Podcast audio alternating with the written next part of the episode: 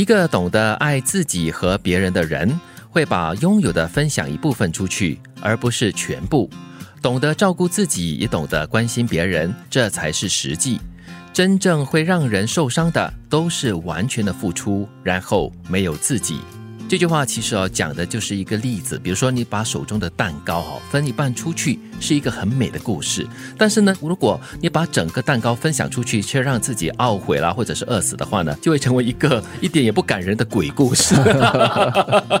所以这里说的是一种平衡，嗯，对吧？嗯，对外。对内，对，那么对自己，对别人，对，这样子的话，当然不是说百分之五十五十这么的平衡，嗯，不过不要忘了自己，也或者是不要完全忘了外面的人，嗯，我们常说人不能太自我，但是呢，你完全看不到自己的需要，不懂得照顾自己呢，其实那个伤害真的是很大很大的。嗯，他可能本身就是感觉不到，但是呢，旁人却看得很清楚哦。我曾经有碰过这样的一个人，就是他是一个充满大爱的人。就是把所有就拥有的东西呢，可能百分之一百都会给出去，但是就完全没想到自己应该留一些东西给自己。是，就好像我们要去帮人也好，去爱人也好，呃，你总要给自己。留一些空间，嗯，又或者是给自己制造一些能量，这么你才可以继续来散发你的爱，继续帮助更多的人。我觉得懂得分享一部分啊，就是不管那个部分是多大或者多小，就是根据自己的能力所及，然后分享出去，是一种很美的一种爱。嗯，因为分享真的是一件很快乐的事情。分享跟把自己整个那个奉献出去，整个拿来祭祀是不一样的。这才是实际的啦，因为你完全的付出了过后呢，呃，可能真正受伤的就是自己了。那你就是不懂得爱自己，那你怎么去更好的去爱别人呢？一个人如果做事的过程和成果总是被情绪控制。那么通常很容易得罪他人，甚至自毁前程。不要被情绪控制人生，要控制你的情绪去掌握人生。但是如果懂得控制情绪，在愤怒或者是激动时不给承诺，或者是任意行动，那么不止不会给他人带来伤害。也为自己带来更多的合作机会，因为你用情绪是没有办法做事情的。当你有情绪的时候呢，别人呢可能会被你牵动而产生一种自我防御，嗯，然后呢就会跟你一样用情绪来就是处理这个事件，所以你可能就会因此而失去了很多可能可以合作或者是一起相处良好的一种机会了。对，情绪是人之常情，是必有的。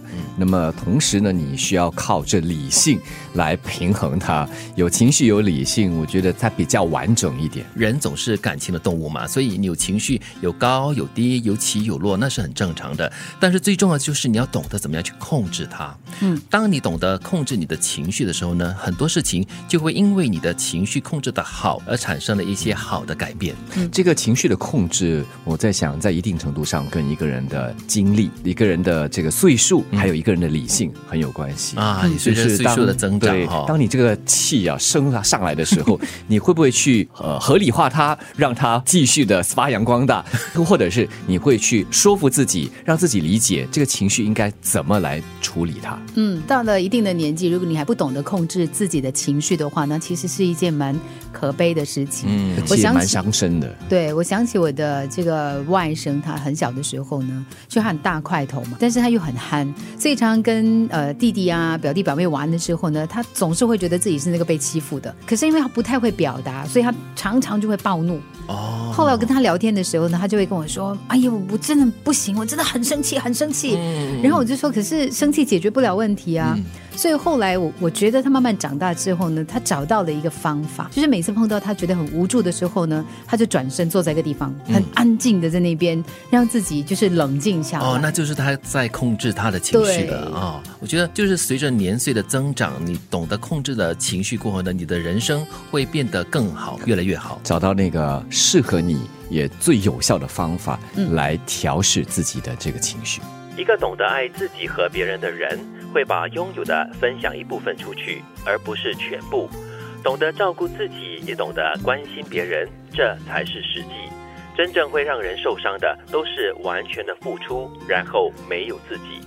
不要被情绪控制人生，要控制你的情绪去掌握人生。但如果懂得控制情绪，在愤怒或者是激动时不给予承诺或者是任意行动，那么不止不会给他人带来伤害，也为自己带来更多的合作机会。